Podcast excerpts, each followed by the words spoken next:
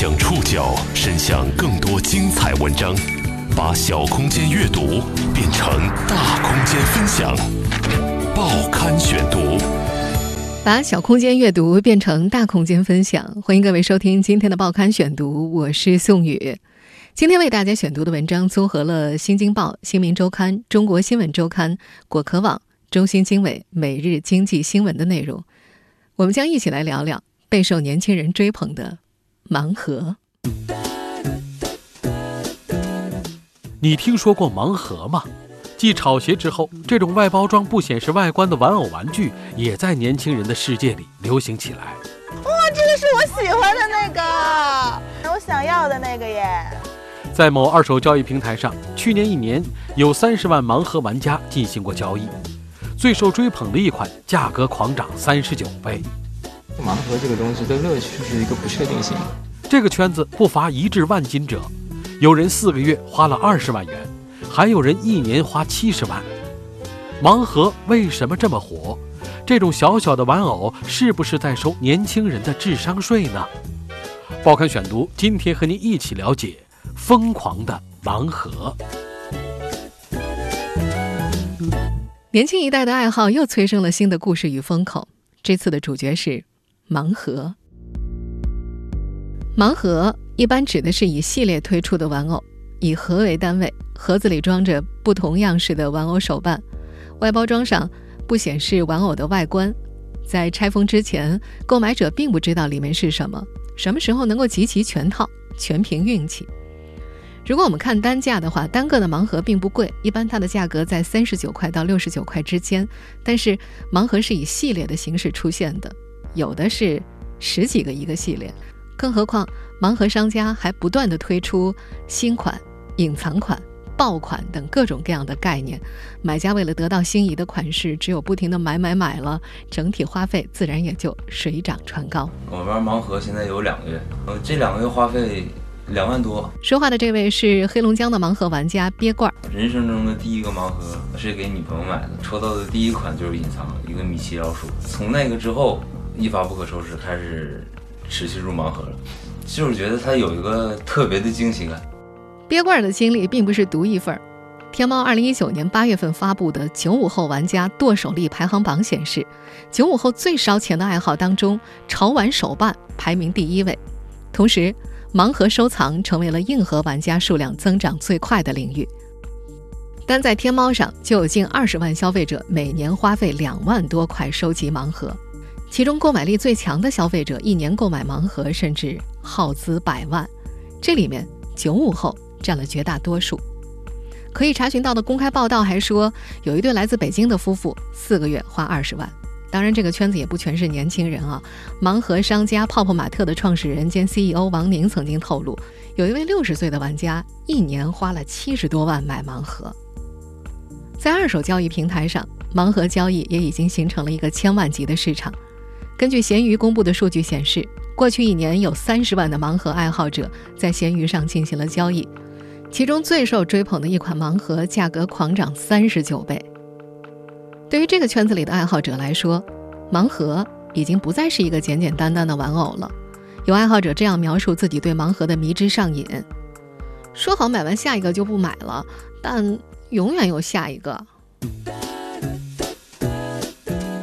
有些人还没听说过的盲盒，早已成为千万级规模的市场。小小的盲盒为什么这么火？它有什么魔力让众多玩家欲罢不能？都是哪些人在玩盲盒？报刊选读继续播出《疯狂的盲盒》。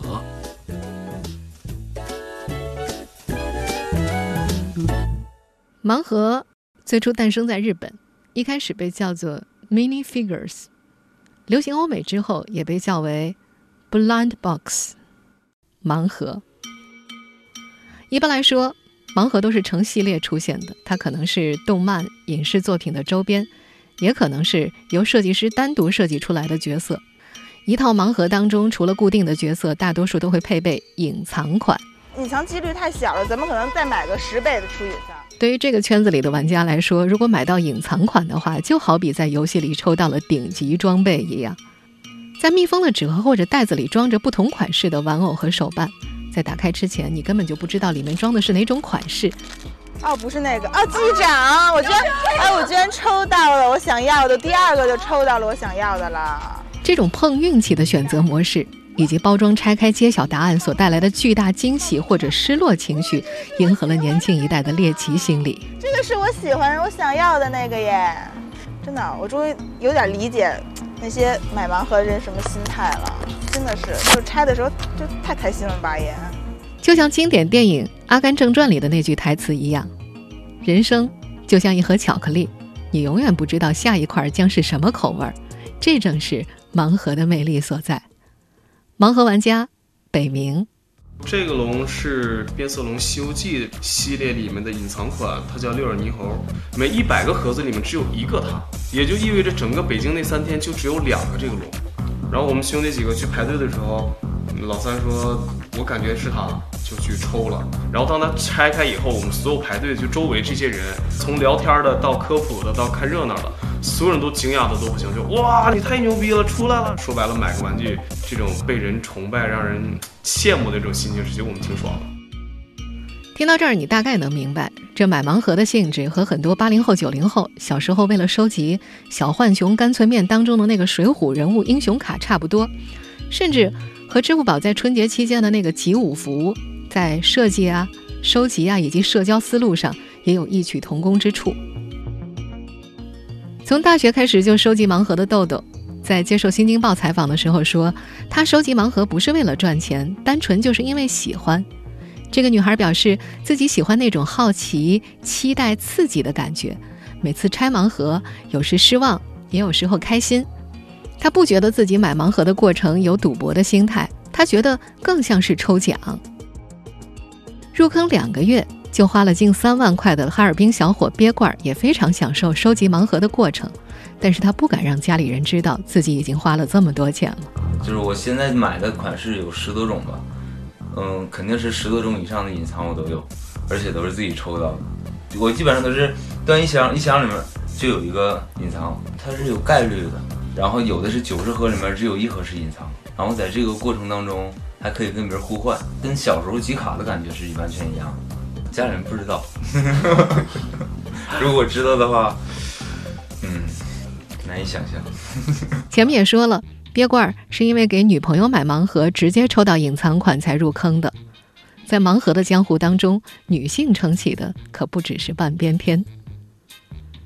根据盲盒商家泡泡玛特官方所提供的用户数据。十八岁到二十四岁的女性是他们的消费主力，年龄段在二十五岁到二十九岁的消费者占总体消费群体的百分之二十六。在职业方面，白领占百分之三十三点二，学生百分之二十五点二。收入方面，月薪在八千到两万的消费者占了百分之九十。在一二线城市，女性购买者的比例达到百分之七十以上。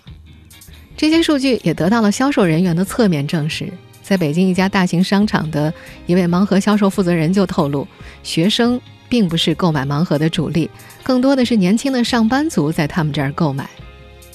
有玩家甚至笑言，如果说晒自己珍藏的球鞋是男孩们的时尚，那么晒盲盒则是女孩们的潮流。盲盒对女孩的吸引力之大，甚至在知乎上都出现了如何让老婆或女朋友从泡泡玛特退坑的问诊帖。对于盲盒的爱好者们来说，他们购买盲盒的理由各不相同。有人的关注点在开盲盒，就享受拆封时面对未知事物的好奇与刺激；还有人更热衷于收集，对于自己钟情的盲盒，不集其所有的款式誓不罢休。随着盲盒受众群体的不断扩大，由此诞生的盲盒圈子也在无形当中激发着消费者的购买欲。一位李女士在接受财经媒体中新经纬采访的时候就提到。她就经常和朋友相约一起购买同系列的盲盒。他觉得，既然买盲盒是为了玩儿，那当然人更多就更有意思。大家一起讨论多了，就会不由自主地加大对这种游戏的期待。在北京的吴先生看来，这种心理和小时候买干脆面集卡片十分相似，因为周围的小伙伴都在集卡片，自己要是没有的话就会没面子，所以大家会相互比着买。买盲盒也是这样，这种以抽奖收集为乐趣的消费偏好，在青少年甚至部分八零后、九零后中间十分常见。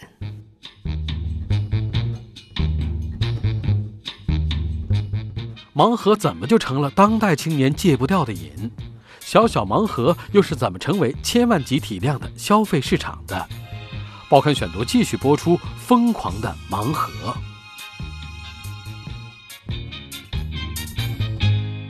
于盲盒玩家来说，买到隐藏款是他们的终极目标。在盲盒越来越火，抽中隐藏款的各色攻略也在网上出现了。盲盒玩家大陆，大家都有不同的武功心法，你知道吗？他就会去掂那个分量啊，甚至是去掐那个盒子，因为它里面造型是不一样的。你手熟了，真的是摸摸得出来的。有有奇葩的抠，戳出窟窿来的都有。然后哦，还有摇的，撞到这个东西上面，手上的感觉是不一样的。有些偷偷拿个很小的那个黄金的那个秤，但也有失手的，就出来是丑的，丑的就变成就是六十变三十嘛，就像赌那个开奖那种感觉。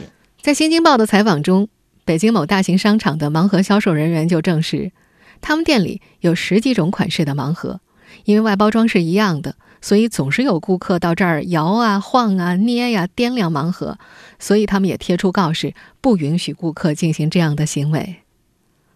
总体来说，买盲盒是个拼概率的事儿，买家并不能够保证每次买到的手办玩偶都是没有拥有的新款，相反，抽到重复才是常态。非常非常想得到你想要的那个那款。但是呢，你又不知道什么时候能得到，所以说你会一直是重复的去买下去。那么买到了不喜欢的或者重复的款式该怎么办呢？玩家豆豆就说，他一般会在淘宝或者闲鱼上出售，也有盲盒互换群，群友通过群聊把手里重复的玩偶转卖或者和他人交换，普通玩偶就会降价卖，一般就降个几块钱或者十几块钱来着。在豆豆看来，高价卖盲盒和炒鞋并不一样。她觉得不存在买了就是为了卖的现象。这个女孩觉得自己玩的这个圈子还是比较干净的，炒盲盒没有成为风气。他认为鞋子不具备长久保存的特性，炒鞋的基础不是收藏，而是为了再次拿出去卖。而炒鞋圈所形成的所谓指数呀、K 线啊，都是为了这个目的服务的。而盲盒对于玩家来说，只是一种消费，或者说是卖家的一种营销手段。他觉得他所见到的疯狂买家只是少数，某些炒出来的价格看似夸张，实际上没有很多人真的去买。豆豆的观点只代表了一部分盲盒玩家的看法。虽然和现在最热门的炒鞋比起来，玩盲盒的群体似乎更加小众，远远谈不上庞大，而就是这样一个看似小众的用户群，却衍生出了强大的消费能力。在过去一年，闲鱼上有三十万盲盒玩家进行过交易，发布闲置盲盒数量较前一年增长百分之三百二十。而在这些二手交易平台上，溢价空间最大的自然是玩家们趋之若鹜的隐藏款。以原价五十九元的茉莉小画家为例，在闲鱼上的价格已经达到两千三百块了，而原价五十九块的潘神圣诞隐藏款，现在的价格已经卖到了两千九百九十九，狂涨五十倍了。虽然对于绝大多数的盲盒玩家来说，最大的乐趣是自己亲手开盒，特别是开出了隐藏款，但是开出隐藏款的概率也太低了。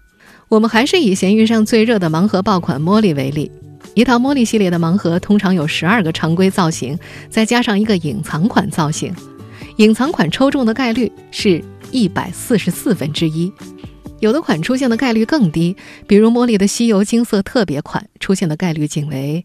七百二十分之一，所以对于部分功利主义的玩家来说，与其自己苦哈哈的一个个拆开，不如直接在闲鱼上购买隐藏款，或者就整套收购。我就相信我的人品，我天天我包盒买，一盒一盒抽，抽到最后可能你几千块钱花出去了，你还是没有它。那么与其这种，我不如我就一家我买一个算了，这就是它的根本原因了。对于这部分人来说，买的过程不重要，拍照发朋友圈被别人看到才更重要。在他们的眼中，潮流嘛，只有被别人看到才能算潮流嘛。当然，对于另一些盲盒玩家来说，闲鱼等二手交易平台也不完全是用来交易出售的，他们更享受把开过的盲盒展示出来的过程。如果你在闲鱼上输入“仅做展示”，纷繁的宝贝列表当中不乏盲盒的身影，而对于这些宝贝，总是有人会私信卖家多少钱能卖，对方越是询价。买家越是自豪，这是他们获取自我满足的绝佳途径。如果发条朋友圈的话，身边交好的朋友最多只会礼貌的点个赞，表示对你新爱好的赞同。但是在闲鱼上，刚入坑的小白、潮玩界的大咖、各路同好汇聚一堂，这里成了最好的同好线上展销会。有位热衷在闲鱼上展示盲盒的玩家就说：“我十分享受他们询问的过程，问得越凶，我越不卖。”盲盒让年轻人们欲罢不能的背后，有着一系列复杂的心理机制。但盲盒如此火热的背后，更重要的还是深谙消费者心理的商家编织的完备的游戏规则。报刊选读继续播出：疯狂的盲盒。盲盒经济的兴起，也使其背后的公司尝到了甜头。目前，在国内，人们逛商场时最常见到的盲盒品牌，除了泡泡玛特，就是。IP 小站，盲盒智能零售终端 IP 小站的运营主体是玩偶一号武汉科技有限公司，而创业板上市公司金运激光参与孵化了玩偶一号。金运激光二零一九年上半年的财报显示，上半年该公司完成了首批无人零售终端的交付，而这一终端呢，指的就是 IP 小站。期内，公司销售智能零售终端设备。六百九十九点一六万，产生销售毛利三百四十一点七四万。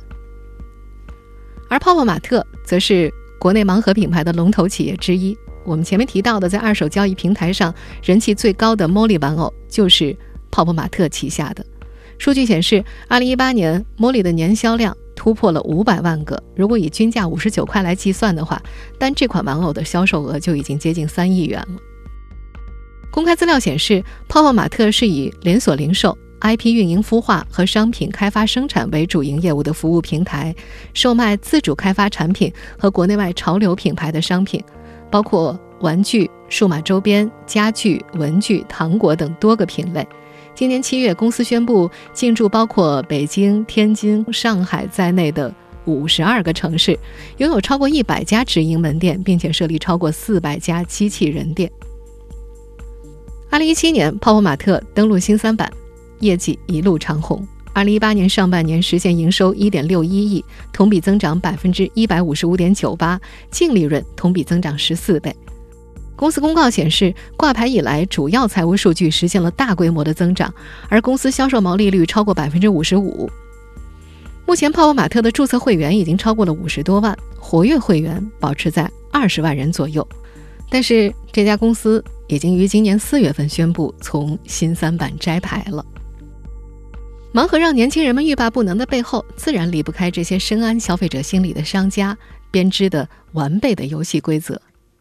在去年圣诞节的时候，茉莉和经典 IP 胡桃夹子合作推出了系列盲盒，全球限量发售两万套。在二手交易平台上，胡桃夹子盲盒的隐藏款卖到了两千多块一个。抱好知名 IP 的大腿。成为盲盒中诞生爆款的常见操作。除了不断的推出限量爆款之外，盲盒企业也在积极寻求商业合作，试图让原本小众的盲盒出圈。像彭于晏、林志玲等明星都曾经在社交平台上晒过和泡泡玛特盲盒的合影。此外呢，他们还曾经在快乐大本营二十周年的时候推出了快乐大本营的限定款，圈了一大波快乐大本营的粉丝。同年十二月，杜海涛和淘宝直播一姐薇娅还在淘宝上直播卖盲盒。在那次直播当中，他们更是直接把泡泡玛特称为“快乐大本营”的官方衍生品。除了线上不断的推出活动，他们也效仿耐克、阿迪达斯等品牌，在线下玩起了饥饿营销。前段时间在北京举办的国际潮流玩具展上，茉莉的设计师和日本潮玩设计师大久保就合作推出了一个限定版。很多人为了买到连夜排队，只为抢到第一时间发售的盲盒，结果呢，原价一千多块的限定款，在展会结束之后，被想要的玩家竞拍到了一万多。有一位收藏手办已有十多年历史的资深玩家，在接受《新民周刊》采访的时候说：“任何时候你都无法低估二次元的购买力。”但是这位手办玩家说，他从来没有买过盲盒，而他不买的原因是盲盒的做工。普遍比较差。被炒出高价的盲盒是消费者的一厢情愿，还是有黄牛投机的存在？盲盒还能火多久？这种消费形式又到底是不是在收年轻人的智商税？报刊选读继续播出：疯狂的盲盒。在部分经济分析人士看来，盲盒的营销机制显然是利用消费者的猎奇心理和赌徒心理及其带来的愉悦感。由于盲盒有成套的特殊性，而有些消费者为了凑齐一个系列，系列有多少个，他就至少要买多少次。再加上隐藏在正常款里面的特别款，又进一步增加了消费者多次尝试的消费欲望。所以有些年轻人一旦入坑，就很难自拔了。这很像买彩票，但相对于彩票行业，盲盒是一个高度不透明、信息极其不对称的行业。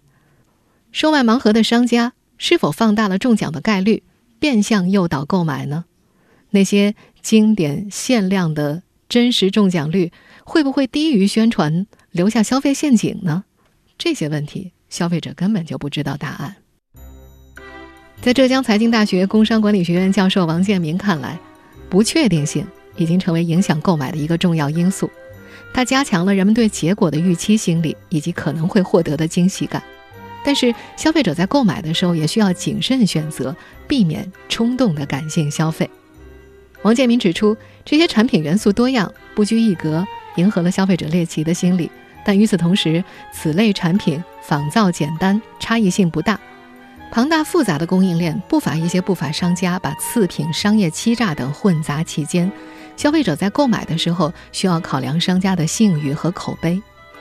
如今，在盲盒的江湖之内，除了主流的玩偶手办之外，打着“幸运盒子”标签的盲盒也陆续出现了。这类盲盒当中包含的一些物品，可能是山寨产品，比如山寨面膜啦、山寨口红啦。这些产品有没有经过检测？或者那些标称设计师原创设计的玩偶，到底是不是名副其实呢？消费者同样不知道。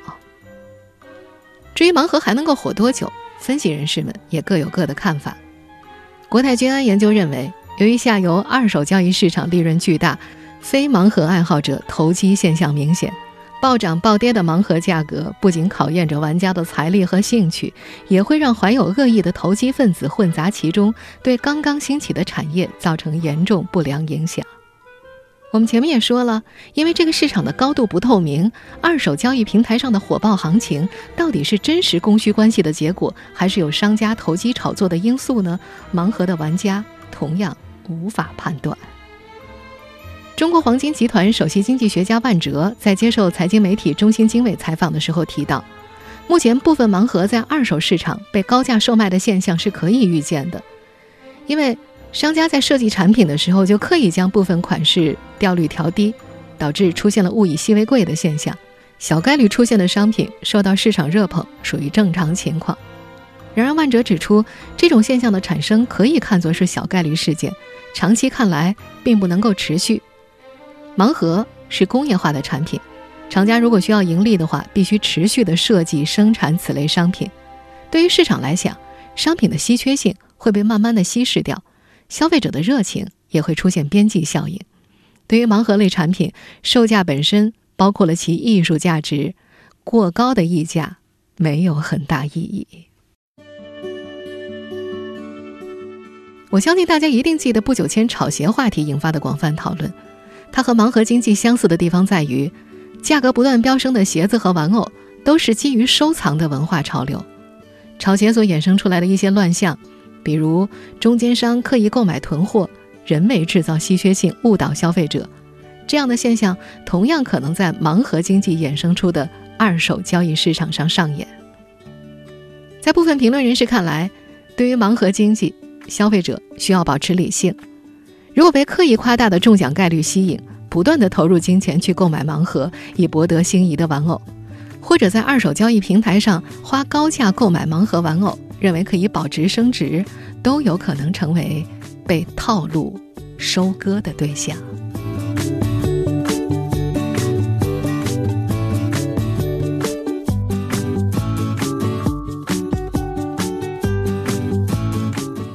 听众朋友，以上您收听的是《报刊选读》，疯狂的盲盒。我是宋宇，感谢各位的收听。今天节目内容综合了《新京报》《新民周刊》《中国新闻周刊》果壳网、中新经纬、每日经济新闻的内容。收听节目复播，您可以关注“报刊选读”的公众微信号“宋宇的报刊选读”。我们下期节目时间再见。